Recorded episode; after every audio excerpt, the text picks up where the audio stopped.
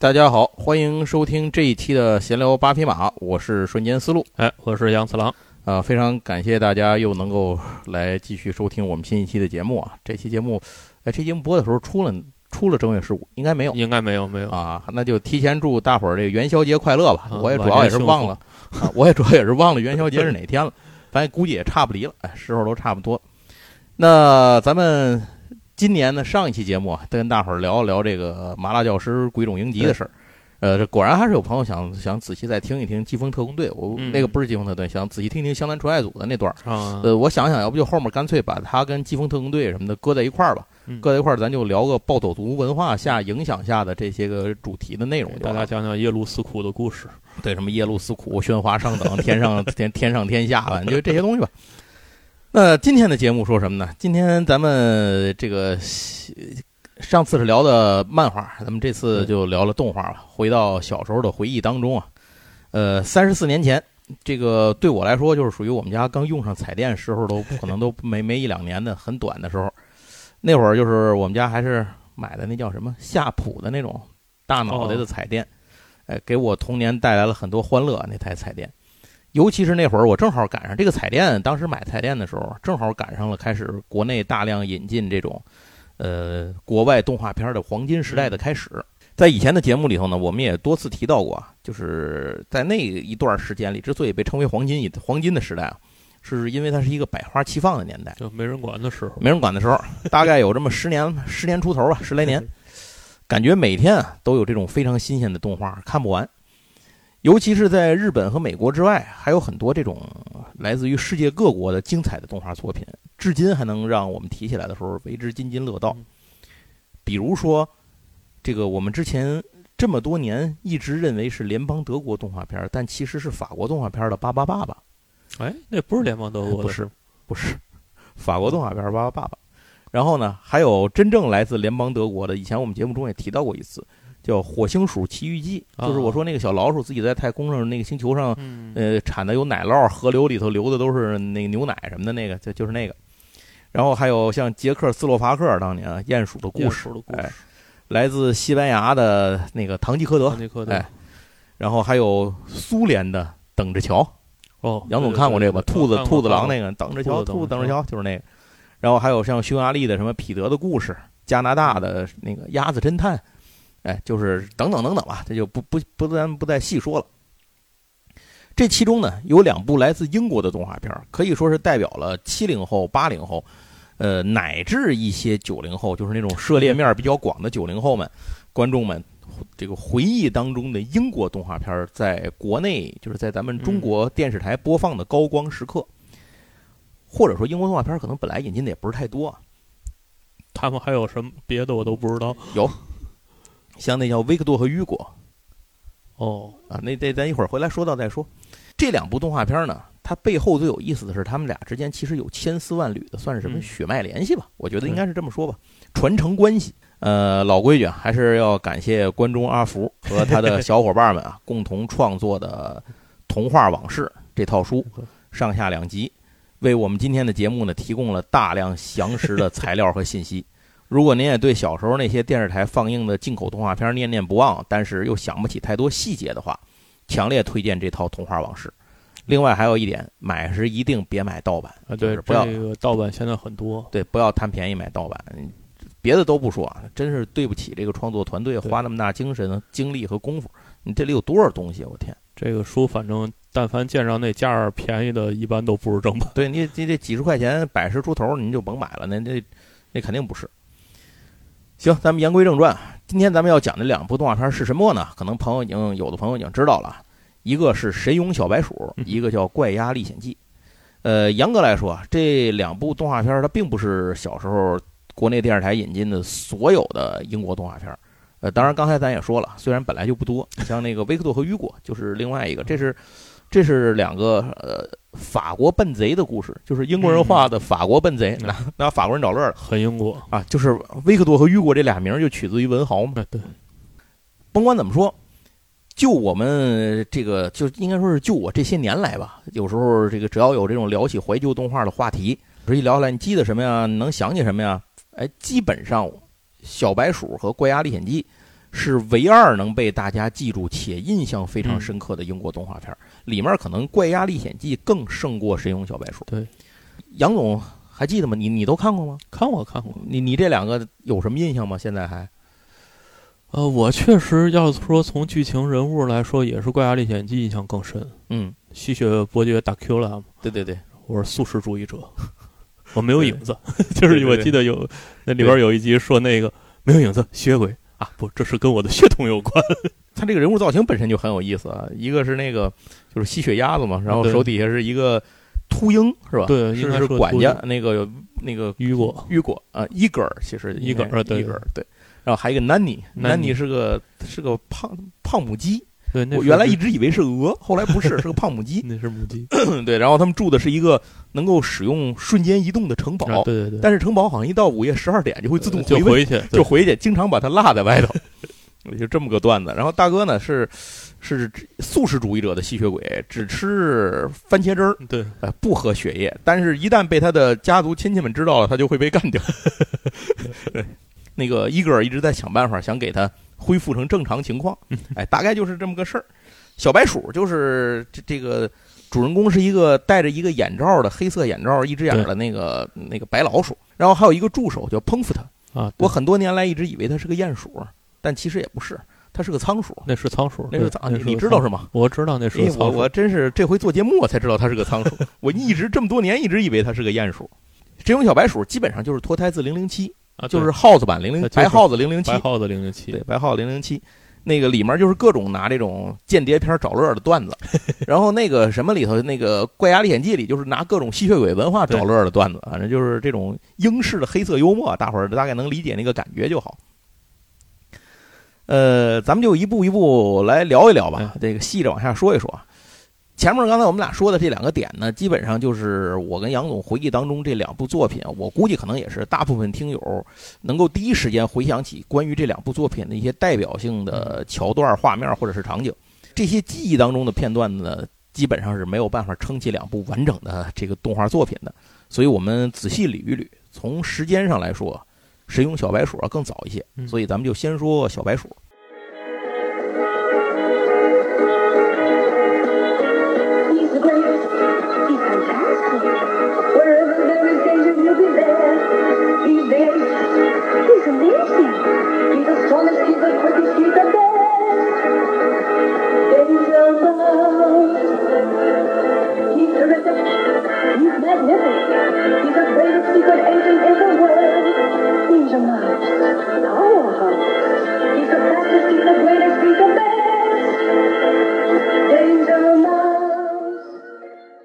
时间要退回一九八一年，一九八一年九月二十八号，杨总尚未出生。你比小白鼠小一点，哎啊，得称大哥，对，得叫哥，得叫哥。对，那英国泰晤士电视台开始播出了一部主角是一只戴着眼罩的这个白耗子的动画片。主人公的小白鼠呢，是世界上最喜欢冒险的老鼠特工。他凭借各种靠谱和不靠谱的高科技道具，一身过人的胆识和本领，还有逆天的好运啊。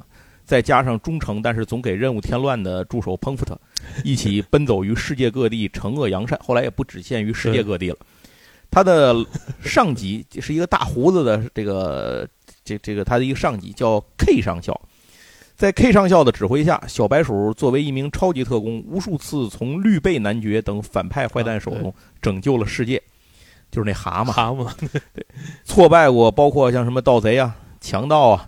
呃，犯罪集团、科学狂人啊，到后来包括外星人啊，这一次一次的阴谋，呃，场景呢也是从伦敦街头一直打到宇宙角落。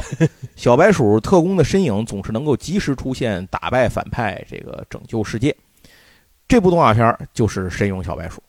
这个左眼戴着眼罩装酷的白鼠特工身上啊，很明显能够看出来他是詹姆斯邦德的这个影子。以及更很多很多这种大不列颠著名特工的影子。小白鼠呢会说三十四种语言，喜欢练瑜伽，口头禅是我的天哪，就岳云鹏。对对，我怀疑岳云鹏当年爱看这个吧。那这只老鼠在动画就是在这个电视上出现之后呢，立刻就成了英国孩子们的宠儿。大概是因为之前已经有了米老鼠的先例了，所以让一只老鼠做主角呢，当时人们接受这件事儿接受的很丝滑。不过制作这部动画片的这个公司，它叫呃考斯格洛夫哈尔制片公司。最初对对这个《神勇小白鼠》的市场定位啊，就是这个制片的这个影片的定位，其实跟我们后来看见动画片就完全不是一码事。在他们最早的企划案里头呢，这个主角首先定义肯定是只老鼠，但是呢。从整体的基调上来讲，他是想拍成一个那种，就像《零零七》一样的正统的间谍片单元剧，他就是想做成一个这个东西。可是后来在实际操作中发现，这个方案有很多自相矛盾的地方。它最大的矛盾点来自于虚拟的卡通老鼠要放进一个极其现实主义的这种剧情环境里，就会给观众带来一种非常别扭的感觉，就是既滑稽又不滑稽，既严肃又无法严肃的这么一个感觉。如果要配合这个老鼠做主角呢，还得把里面所有的角色都要动物化，呃，然后其实他后来好像也是这么做的，也还是都动物化了。但是这些动物们一旦放在一个严肃的间谍片里边呢，又会产生一种，就刚才那种更会产生那种，对，呃，这种滑稽和严肃之间相悖的这种情况，会引发一系列问题需要解决。所以这样来说呢，就是太过于现实主义的基础呢，和完全过于这个卡通虚构的这种主人公是，当时是很难调和和和这个就是调和在一起的。最后，这个制作人员决定改变思路啊，既然主人公已经是一只老鼠了，那这个剧情有什么必要还要循规蹈矩的走这种传统正经的间谍片的路线？你都请了憨豆先生来当主演了，你还想拍一个严肃电影？就是这想太多了，你这想的真不真是不对路。所以干脆就不如怎么扯淡怎么来。所以于是呢，这个《神勇小白鼠》很快就被定调为荒诞、离奇、黑色幽默为主旋律的这么一部作品。要注意的是，小白鼠呢在这里头，首先啊，它之所以选择了一只白老鼠，以及这里面所有的角色出现都没有尾巴，哦，这是为了画画省事儿啊。好吧，呃，就和鸟山明画超级赛亚人时 选择了白色的那个金色的头发是一个道理啊，就是就是为了画画省事儿。涂黑也不是他自己涂，他至于吗？当时赛璐璐嘛，你你估计他人工又贵，而且又什么，他也不是电脑上色，所以就就肯定就能省点是点呗。实际上，这个动画里面所有的老鼠角色就是全都没有尾巴。然后呢，小白鼠的眼罩只是一个假的炫酷的这个，就装酷用的，它并不是独眼儿，它两只眼睛都是好的。不是，人家那些海盗的眼罩也不是独眼儿。海盗那个眼罩就是历史上据说是有，他是为了从那个甲板上，嗯，出来，甲板是黑的嘛，他为了出来之后，就是从那个不是从甲板上到那个地地下，啊，就如果打到底下的话，不变黑了吗？啊，为了眼睛能快速适应，哦，他留一只眼睛是吧？对，一只眼是黑的，他如果一旦到了暗处，他就立刻把那只眼睛掀开。眼睛能多快适应五秒到十秒？这个听起来就有点像是那个保镖，职业保镖为什么都戴墨镜啊？其实它作用就是为了光线突然变化的时候，不至于一下反应不过来。对对对，说那个历史上就经常有这种事儿，海盗就是就是这个原因，不是不是都是真的独眼儿啊？四哥明白了啊？他反正那有可能神勇小白鼠也是这个原因，专业专业专业，人家戴个独眼是因为专业，那他为什么不戴墨镜呢？这会儿可是有墨镜的啊。总之啊，这个咱们就就说这个《神勇小白鼠》呢，就这样就上映了。当时尽管这个制作的动画制作出来的这个画质有待提高，但是在那个年代，呃，播放水平那个播放设备呢，其实也就那么回事儿。所以剧情和角色能让观众捧腹不已啊，就已经成功了。对，呃，不仅孩子喜欢，大人都喜欢看。于是，这只住在伦敦贝克街一个这个油桶下面，就是它那个基地，在一个油桶信箱下头。这个小白鼠特工带着憨厚、忠诚又呆萌的助手彭福特，呃，组成了英国的一个间谍相声搭档，开始了自己在这个电视片里面的这种动画生涯。在《神勇小白鼠》中呢，处处都能看到这种英国式的幽默桥段，这包括对《零零七》在内的各种间谍和侦探片的调侃与搞笑，也是这部动画当时能够大获成功的秘密之一。《神勇小白鼠》的英文原名直译过来是“与危险打交道的老鼠”。嗯，这个题目本身呢，就是为了致敬一部一九或者你说搞笑的这个搞恶也行，来自于一九六零年的一部英国间谍片，叫做《与危险打交道的人》，他就把那个人给换成耗子了。就这个与危险打交道的人呢，讲的是一个效命于北约的间谍组织的特工叫 John，他呢完成各种危险的间谍任务的这么一个故事。同时，这个双关语的标题也意味着。他对于他的对手们来说，同样非常危险。所以《神勇小白鼠》呢，既然沿用了这个标题，所以编剧风格上也经常看到能够和这个就是 John 在完成任务的时候比较相似的那种桥段，尤其是至于这种死地而后生啊，经常在最后一刻逆转翻盘，然后粉碎敌人阴谋获得胜利，这种套路用起来更是乐此不疲。当然了。在小白鼠当中也能够看到更多零零七的影子，因为毕竟零零七还是最火的嘛。除了邦女郎之外，基本上零零七所有的要素都出现了，就是邦女郎被换成了彭福特，比如像这种叫什么万能跑车，对吧？对对对。然后还有各种高科技小道具，然后还有这种英勇的英国特工拯救世界，以及只有一个代号的顶头上司。对对对，你知道他号他上司是个什么老鼠吗？他上司也是个耗子。哦，他上哎，那个 K 上校就大胡子那个，他叫毛丝鼠。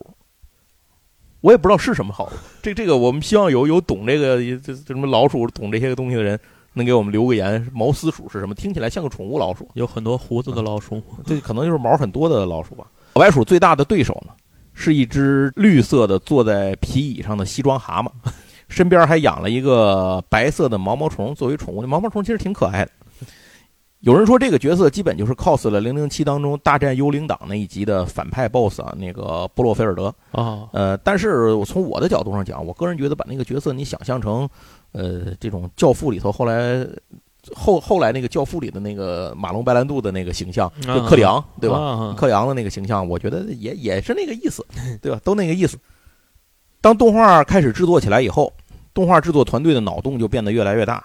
除了犯罪集团之外，像什么尼斯湖水怪、巨石阵、外星人呢等等各种光怪陆离的元素开始不断的被加进去，甚至出现了一些打破这个这个第四面墙的这种设计，比如说这个小白鼠和彭福特有时候会冲出画面，从胶片里冲出去，然后再爬回到画面当中去啊。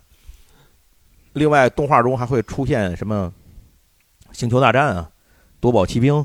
异形、第三类接触等等等等，当时在英国非常流行的时尚元素，以及搞恶各种流行文化。制作这部动画片的考斯格洛夫哈尔制片公司一开始是完全没有想到，《神勇小白鼠》的这个动画一做就做了十多年。嗯，这部赛璐璐手绘的长篇动画，在当时就是当时的英国，其实占据电视主导的儿童节目，呃，动画片是有很多的，但是呢，基本上都是木偶。剪纸、粘土、定格等等，就是这种这些东西，很有赛璐璐动画吗？也有，但是没有长篇赛璐璐动画。所以《神勇小白鼠》在无意当中呢，达成了一种就是截然不同的视觉效果，填补了英国在动画领域的一个空白，就是它是英国历史上第一部长篇儿童赛璐璐手绘动画，在就是达呃，并且赢得了这个英国观众广泛的喜爱。一九八四年。《神勇小白鼠》成为第一部成功打进美国市场的英国动画片，这就不难理解为什么《神勇小白鼠》能神勇十多年了，就是因为太受欢迎了。从1981年的9月28日首播第一集开始，之后呢，每年或多或少都会做一些《神勇小白鼠》的作品，只有八八年和到九零年没有没有做。哦，他一直在出，他一直在出，就是断断续续，可能出的少，有时候出的多，他他不是那么平均。呃，这样呢，就是一直出，一直出呢，出到了一九九二年。在一九九二年的三月十九日，电视台播出了《神勇小白鼠》的最后一集。前前后后历时十一年的时间，总计播了一百六十一集。根据当时 BBC 做的一个调查，《神勇小白鼠》在英国本土首播时，每集的平均收看量达到了三百五十万，嚯，这非常惊人。不过，带有如此成绩的《神勇小白鼠》在中国之行并不那么顺利。一九八七年。通过北就是杨总，你记不记得当时有一个叫做北京台播过叫国际动画片展播啊？对，咱们之前在童话往事的时候还提过这件事儿。对，就是它展播是呃世界各地的很多动画片拿过来就播一集，一集或者两集，嗯，啊就在里头播一下让你看看。比如那会儿我看过什么像雷鸟拯救队啊，呃，你像那个星星舰队，然后还有像星球大战，就是这些东西其实都是它的第一集，还不是星球呢，希瑞。希瑞对希瑞，希瑞在第一集都是就是他不播的，他甚至不一定是那个动画片的第一集，他只是随便拽了一集出来，因为大部分都是单元剧嘛。他拽上来之后在那播一下，就是我第一次看到都是在那里头看的。还有刚才说的什么《火星鼠奇遇记》，都是在那里头看过。有点像试用装，哎，对对对，没有试用装，先给你一个大杂烩试用装，对对对，嗯，用的好再来，没错，新春福袋，那这呵太对了。一九八七年，通过北京电视台的这个国际动画片展播节目《神勇小白鼠》的一集叫《鸽子街》，这集在里头播出了。播出之后呢，反响还是不错的。然后通过广东电视台就正式引进了这部动画片儿，成为了中国历动这个中国电视播放历史上有据可查的第一部引进的英国动画片儿。一九八八年，经过武汉话剧院的配音和录制之后，中文版的《神勇小白鼠》于一九八九年一月十日，呃，傍晚啊五点五十，在广东电视台珠江台正式播出。咱们一共前后引进了，甭前后，就一就这一波。引进了五十集，也就是说一百六十一集里，咱们只引进了五十集，不少了。他十一年才播了一百一百六十集嘛？对对对，没错是。非常遗憾的是，这部在英国脍炙人口、老少皆宜的动画片呢，在中国的影响力其实相当有限。呃，以至于现在能够完整的回忆起，就是比咱不说完整，比较大段的回忆起某一集故事细节的人，其实寥寥无几。这和很多老动画是几十年过去，观众们依然能够如数家珍的这种畅谈里面的当时的一些一些剧情故事的这种情况截然不同。究其原因，是因为《神勇小白鼠》在英国的火爆，重要的是它离不开当地的土壤。嗯，它主要靠的是英式的幽默、英语的双关语以及大量的欧美流行文化做梗，这是它的这个一个基础土壤。这些都是当时英国和英国观众的生活息息相关的，但是到了中国就没有这些土壤了。比如说，咱们在八九十年代有几个人看过《星球大战》，对吧？异形是怎么回事？咱前后怎能说得明白吗？这个夺宝奇兵当时那三部，您谁对谁？印第安纳琼斯干嘛的都不知道。你说你看他这个乐趣，你根本就乐不出来，更别说英语的双关语了。很多英语的双关语，其实大伙也知道，翻译成中文之后是根本没有意思的，它很难翻译出来。对，就是你，你必须得用一个跟它语境语义相同的想说法，把它给给整个替换掉。解释都很难，你都不是翻译，你必须把它给替换掉，这个就非常非常困难。所以我现在想起来，小时候看《成长烦恼》有好多，就是他们说的台词儿，到我长大了再回过头来才想，你才能才能明白他们说的是什么。如今倒回头来看《成长的烦恼》。必有跟童年不同的收获，对，而且那个里边有很多的成人梗，没错，是。小时候完全听不懂，是它其实就是双关语嘛，好多都是都都是暗示或者是对对对一些指代的一些东西，你得自己琢磨。那当时他这个神勇小白鼠到了中国之后，就是失去了这样的环境和土壤，也就是说白了就是不接地气儿了嘛，自然就无法让中国的观众领会到这部作品内核的精髓。再加上同样都是老鼠做主角啊，显然当时米老鼠对中国小观众的影响力要大得多得多得多得多，所以小这个小白鼠干不过米老鼠呢，这也就是情理之中的事情了。最后呢，反响平平。哎，据说二零一五年这个《神勇小白鼠》拍了新版本，好像是有，因为我在 B 站，因为我就是那天搜过一次《神勇小白鼠》，然后 B 站给我推推的那个就新的。对对对，大数据推的，我看那作画好像是个新的啊，我没点开看，我还真没看过这回。我怕我点开了以后，大数据光给我推是小白鼠。回来回来，我看一眼，我搜搜看看。哦，对了，咱说一下，如果有朋友看过这个新的新版的《神勇小白鼠》，可以给我们留言说一下啊。对对对，值不值得看？怎么样？这是到底是个什么样子？所谓有心栽花花不活，无心插柳柳成荫。谁也没想到呢，一部和《神勇小白鼠》血脉有关联的动画片。将会在《神勇小白鼠》之后 进入中国电视台播放，并且取得了这个自己的前辈无法企及的成功。许多世纪以来，这个城堡里居住着一个名声显赫的怪鸭家族，他就是世袭伯爵达丘拉。据说，这种动物可以通过穿击心脏。或者曝晒于阳光之下而致死，不过，他们又可以通过一种神秘的仪式而复生。当月球运行到一个特定的方位时，这种仪式就可以举行。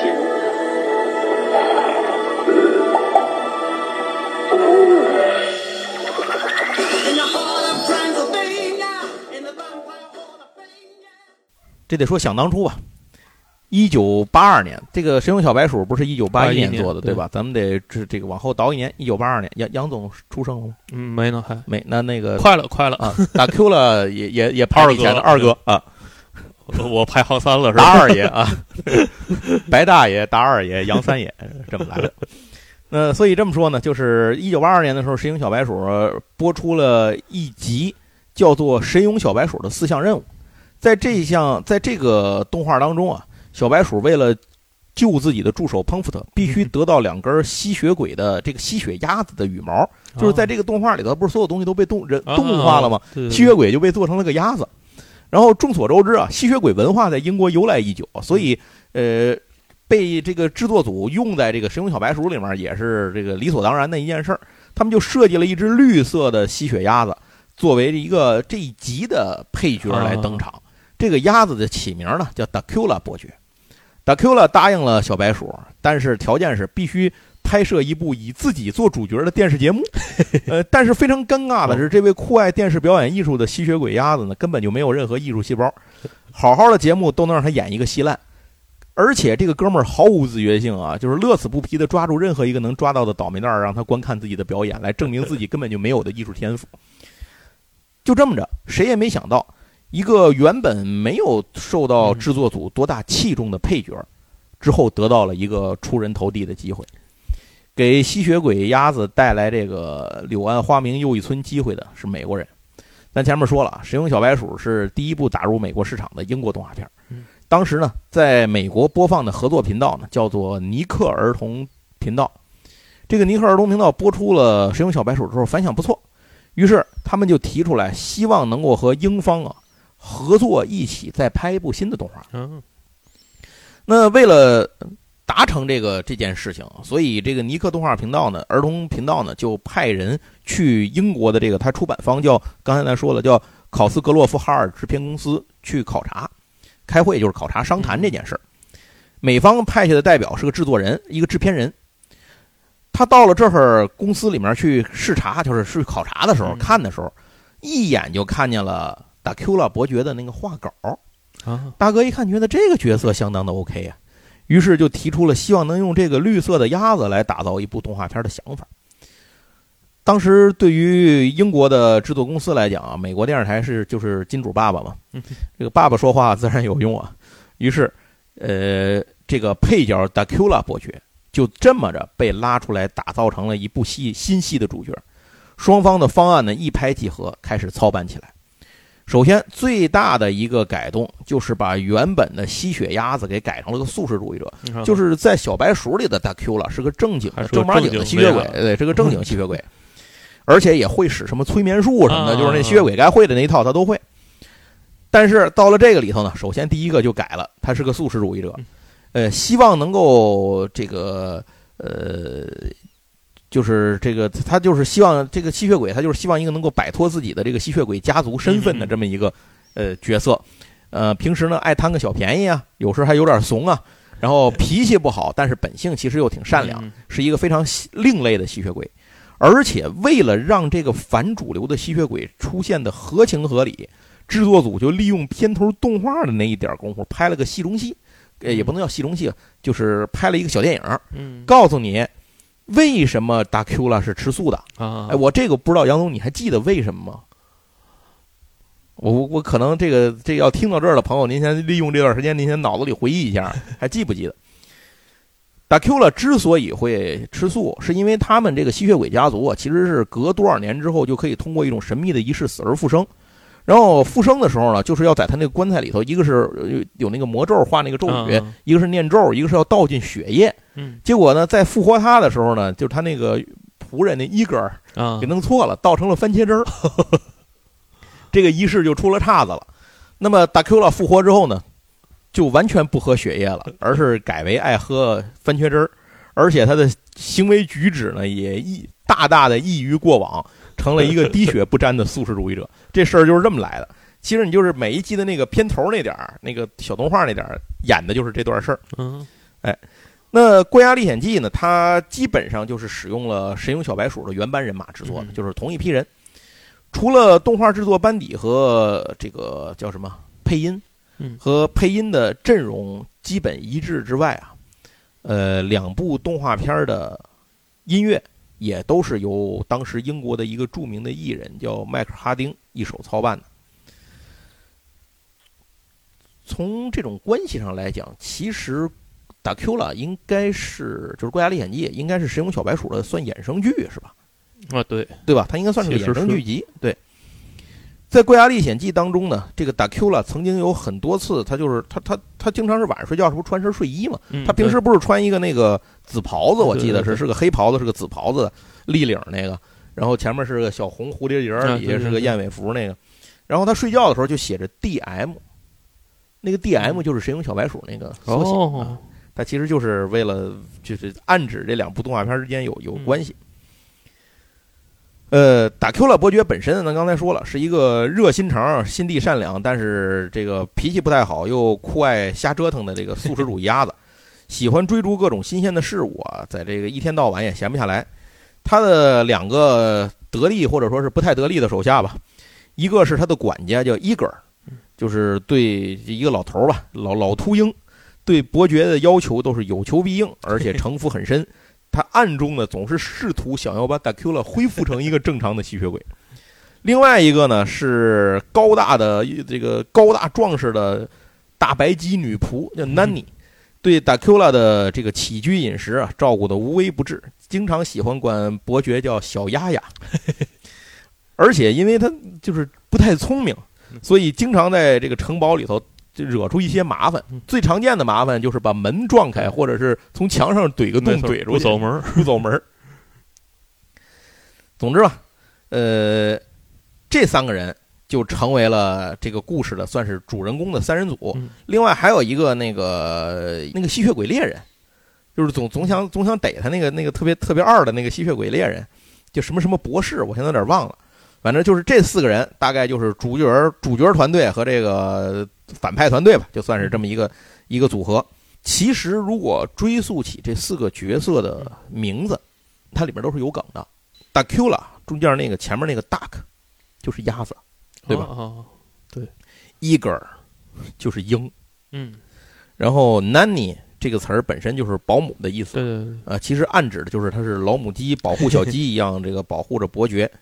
然后那个哥们儿就是那个博士，我忘了他叫什么了，但是他那个英，他那个名字里头那个是有那个“鹅”这个词的。嗯，反正这样的话，基本就是一个鸡鸭鹅鹰四人组。神勇小白鼠呢是一个耗子为主的啊，对对对，世界，这个呢就变成了一个以这个禽类禽类为主禽类为主，对对对，恐禽症患者不能看这个，完全看不了。整部《关押历险记》充满了各种对西方古典恐怖文学和影视作品的这种这种叫什么呢？调侃和戏仿吧。特别是著名的吸血鬼小说《德古拉伯爵》，这个达 Q 拉伯爵，其实大伙儿也都明白，对对对指的就是这个德古拉伯爵。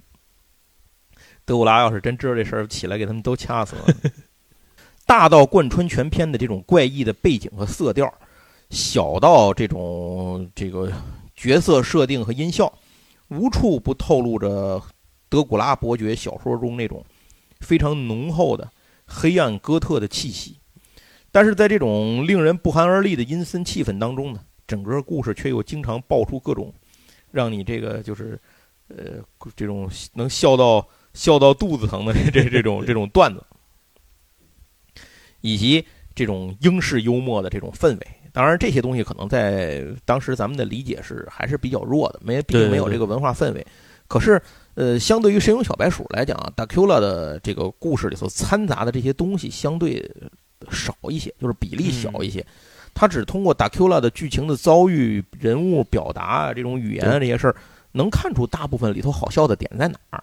所以这可能就是德 Q 拉在国内比较流行的一个，就是相对比小白鼠要影响力大得多的一个而且重要的原因。我想想，可能我小时候对于吸血鬼这完整的就是设定的认知，也是来自于这动画片儿。啊，就是比方说怕十字垫儿啊，怕大啊对对蒜呐、对对对，是。然后那个不能照太阳啊，啊没有影子呀，啊拿那个个尖锥啊扎心脏对对对就怎么才能死就是这些这些设定，其实可能完整的了解也是来自于这个。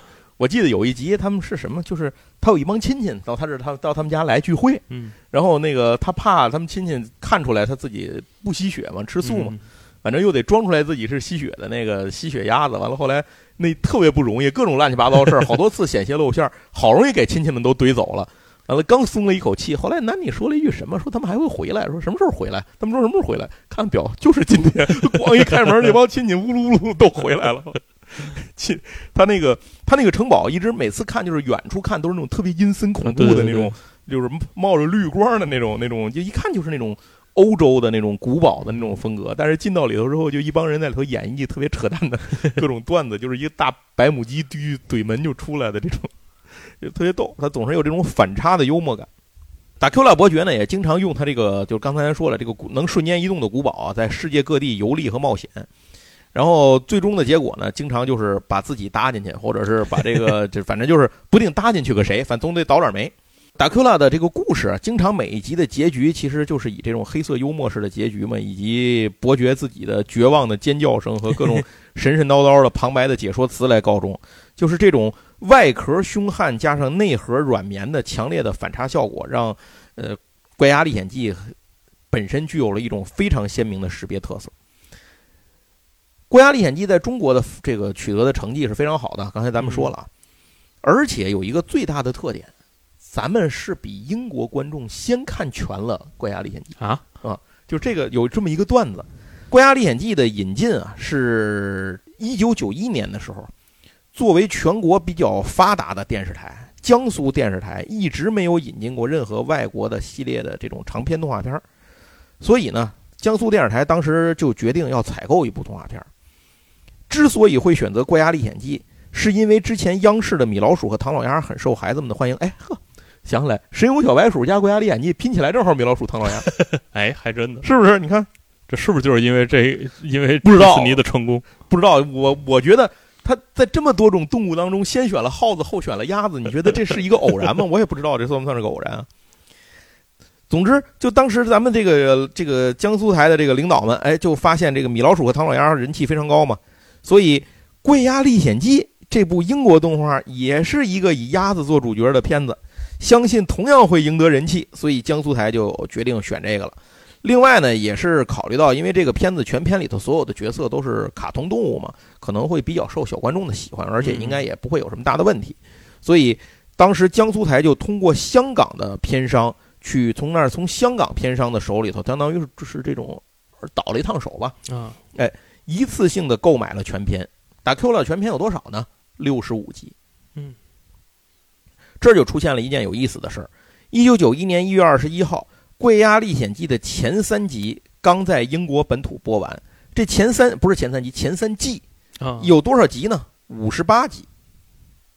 但是江苏台在同一年直接买了六十五集。这件事情的原因就是多出来那七集是啥呢？是英国还没播的第四季啊。所以就是因为这个原因，就是英国它不是那个在泰晤士电视台播放的吗？因为泰晤士电视台播放的时候，运营方面出现了困难，就是这个电视台有点玩不转了。当年在九一年到九二年这个期间，出现了一些这种波折，所以导致第四季虽然做完了，但是就一直没能播出来，就没地儿播。好像是泰晤电视台被收购了，好像是是是是这么回事然后一直到了九三年，这件事落听了之后，他才在英国。把这个第四季有机会给放了，换句话说呢，就是在这个片子尚未完全的在自己的这个原本的国家全部播完的情况下，就被中国全买过来了。所以到九二年底的时候，中国绝大多数的省级电视台啊，都已经去转，就是转播完了这个第一轮的放映了。咱们当时哪个台看的，我还真不记得了，想不起来在哪个台看的了。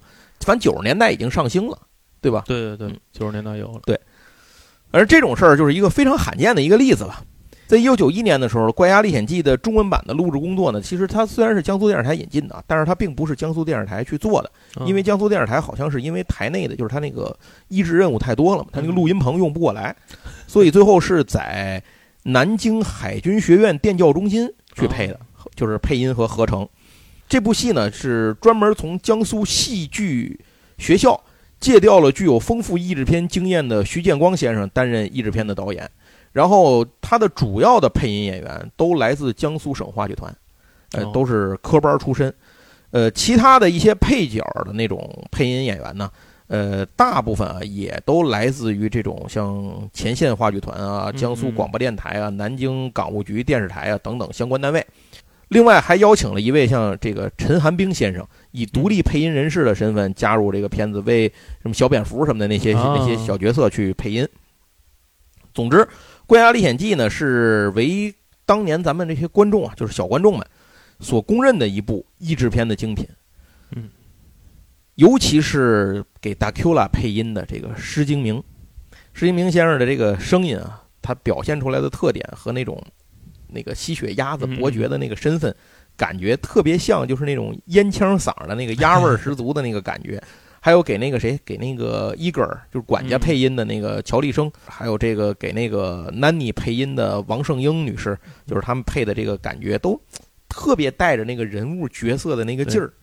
嗯，我觉得这种可能现在还现在我会很多年也不看，但现在还有引进动画片吗？这是第一个问题，在电视台是不是都走网络了？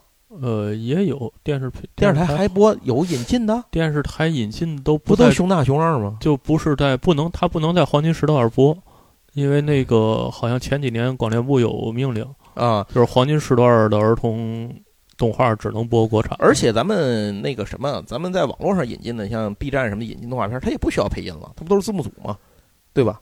对，反正现在好像不搞有些也有中文配，你像那个排球少年。呃，啊，是吗？那有配有中配，他们有国配的，也不知道现在这个配音还是不是说给每一个角色去寻找一个适合的配音演员，还是一个配音演员要配好多个角色？呃，应该是有，但是就是咱们现在的声优，我反正听过几个国配，我都搞不太清楚那是咱们这边配的还是台湾那边配的，反正就是感觉有一些国配的风格性没有原来译制片那么明显。就是过去咱们译制片，咱们这些，对对对对，咱们这些译制片儿，它是有一个怎么叫翻译翻译的风翻译腔的风格。对，然后就是从小看这些所谓的译制片儿就非常明显。嗯，这个一说话就。哎，对，以后有机会咱们可以做一期译制片的主题。对，之前其实我在营地做过，我觉得咱们可以再做一次，我觉得挺好玩的啊。没错。对，然后咱说回来，说回来这个是这这个国家大 Q 了吧？和之前的《神勇小白鼠》不一样啊，《国家大 Q》了，咱刚才也说了，它是一个虽然它仍然是一个英式这种黑色幽默的叙事风格，但是它的这种清晰明快的剧情让观众看的时候轻松很多，而且也没有这小白鼠当中的那么多的那种流行文化，就是英国人英国观众才知道的那种流行文化的梗，并且它在九二年的时候，《国家历险记》在国内大范围播出的时候。呃，中国观众已经看了很多欧美的电视剧了。啊，呃，已经有了很多呃这种欧美的这种幽默套路桥段、故事桥段的这种认知，所以在看《怪鸭大 Q》了，也就是在看这个《这怪鸭历险记》的时候呢，就已经有了跟《神勇小白鼠》的时候不太一样的那种观众的基础了。啊，这样可能也是让这个这个《怪鸭历险记》。在中国能够得到比较好的传播和认知的这么一个重要的原因。然后，呃，说到这儿，其实今天该说的内容已经差不太多了。但是咱们最后，我想再补充个，算是个文学常识吧。咱们再加一点，就是这个制作《神勇小白鼠》和呃《怪鸭历险记》的这家公司，就是英国考斯格洛夫哈尔制片公司，到底是个干嘛的？啊，哎。这家公司呢，它是一九七六年由英国两个人，就是英国的两个动画工作者成立的，一个叫做布莱恩·考斯格洛夫，一个叫做马克·哈尔，所以合在一起呢，就是考斯格洛夫哈尔制片公司，呃，这么创立的。它隶属于呢泰晤士电视台，实际上它它在泰晤士电视台的位置就相当于是泰晤士电视台下属的动画制作工作室，啊，大概就是这么个概念。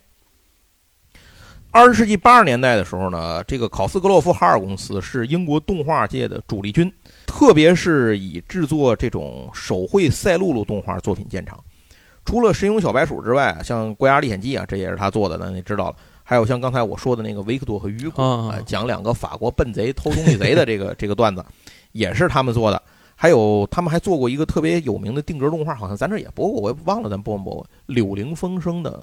柳林风声的动画，那个定格动画没嘛印象，那也许是没播过吧？这可能在哪儿看过一些个镜头什么的，这不好说。但是到了两千年之后，千禧年之后，嗯，整个英国动画产业啊都举步维艰，考斯格洛夫哈尔公司呢也没有能够幸免。最终是在二零零九年全球金融危机当中呢，成为了嗯公司的就是他上面老板的这叫什么预算削减对象，呃，直接被砍了。那个谁，就是他上面那个泰晤士电视台。刚才刚才不是提到过，就是他上他是泰晤士电视台嘛？泰晤士电视台在就是在一九九二年十二月三十一号的时候被别的公司给吞并了，停止营业。咱刚才不是说他九一年到九二年那会儿有点问题嘛，所以他那个第四部一直没播出来，到九三年才播，就是这个原因。等于他是被呃那个相当于泰晤士电视台没了之后，这个呃他叫什么叫做这个考斯格洛夫哈尔制片公司呢，就直接归到泰晤士电视台的资方。就是叫 ITV，呃，直接归了 ITV 了。然后后来等于就是在二零零九年金融危机的时候被 ITV 给裁撤了，大概就是这么一个过程。这就是这就是这么一个事儿。行，那咱们今天的这个节目其实时间不长啊，这主要是因为这个两部动画片，一个是太老了，这这是第一；另一个呢是里头的很多细节，我觉得呃现在也没有必要去专门去挨个的回忆每一集当中有。主要它是也是单元剧的形式，对，所以大家要看的话，其实从网上找找。单独看哪集意思都差不多。哎，对，这就是我想说的。如果大伙儿感兴趣的话，可以抽空在这个电视上去这个网上咱们去找一找。我觉得好像应该是有的吧。但是小白鼠的片源可能不多。我觉得大 Q 了好像大 Q 了应该感觉好像还还还挺多人放的。这小白鼠，不过当时早年间那个译制片那时代能留下来影像资料确实比较少了。对。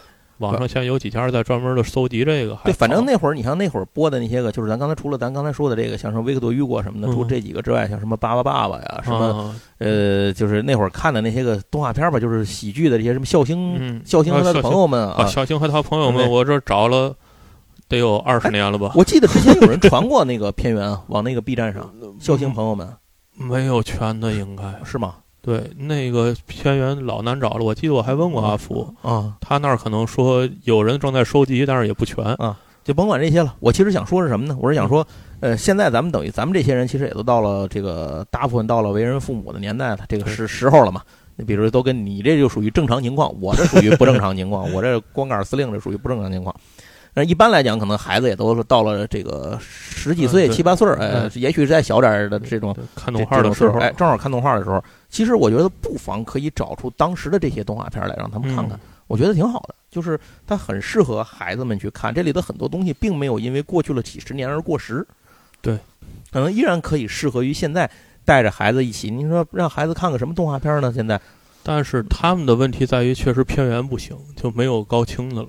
哎，在现就是你拿现在的播放设备放这些片子，显得不清楚是吧，呃，特别不清楚。就是，但是这事儿怎么说呢？就是是看猫和老鼠啊，也没人去做个数字修复。我觉得这猫和老鼠真是一个特别牛逼的东西。就是猫和老鼠，你在什么地方拿什么东西放，仍然能非常快速的吸引孩子的注意力，而且就是盯着不放的那种。对，猫和老鼠，像米老鼠、唐老鸭，像这些东西，真的就是。就是，所以这个不会因为并没有因为几十年时间的流失而变得，它好像就已经不符合时代了，或者看不下去了。所以我有时候也想，这就是陈佩斯那个喜剧理论，就是呃，就是肢体性、肢体表演性的这个喜剧为先导的这个这个想法，有可能还是有很很有道理的。对对对，他因为他不会太以时代性的这种。大环境的变化而失去它的可能本身的那个。再过二十二二十年，你可能听不懂那个是赵本山的小品了。嗯，但是你可能仍然看得懂烤羊肉串或者吃面条。对对对，是是是是，打拳击跟外国人跑步，对吧？这这还是都能看明白。行，那非常感谢大家收听这一期的节目啊！而且最后还是感谢一下阿福和他的朋友们做的这个《童话往事》这本书。我们就继续催更阿福，赶紧要他要出三和四嘛？对，赶紧出吧，赶紧出三和四。我要不不知道在哪儿，主要是要不够用的了 啊！为了我们节目着想。对对对对对。好，那咱们这期节目就到这儿了。然后，如果您得空的话，听完我们的节目，帮我们转发点赞。然后留言跟我们多多聊天。另外，我们有一个听友群，听友群的加入方法呢是您搜我的微信号，就是大写的 G A O 高高八四六零九三九四 G A O 八四六零九三九四。添加的好友的时候，您就说一句加群，哎，我就给您拉进来。现在咱还有整整一百个名额。哎呀，哎，数量有限，先到先得。对对对。好，那咱这期节目就到这儿，谢谢您的收听，咱们下回接着再聊，拜拜，拜拜。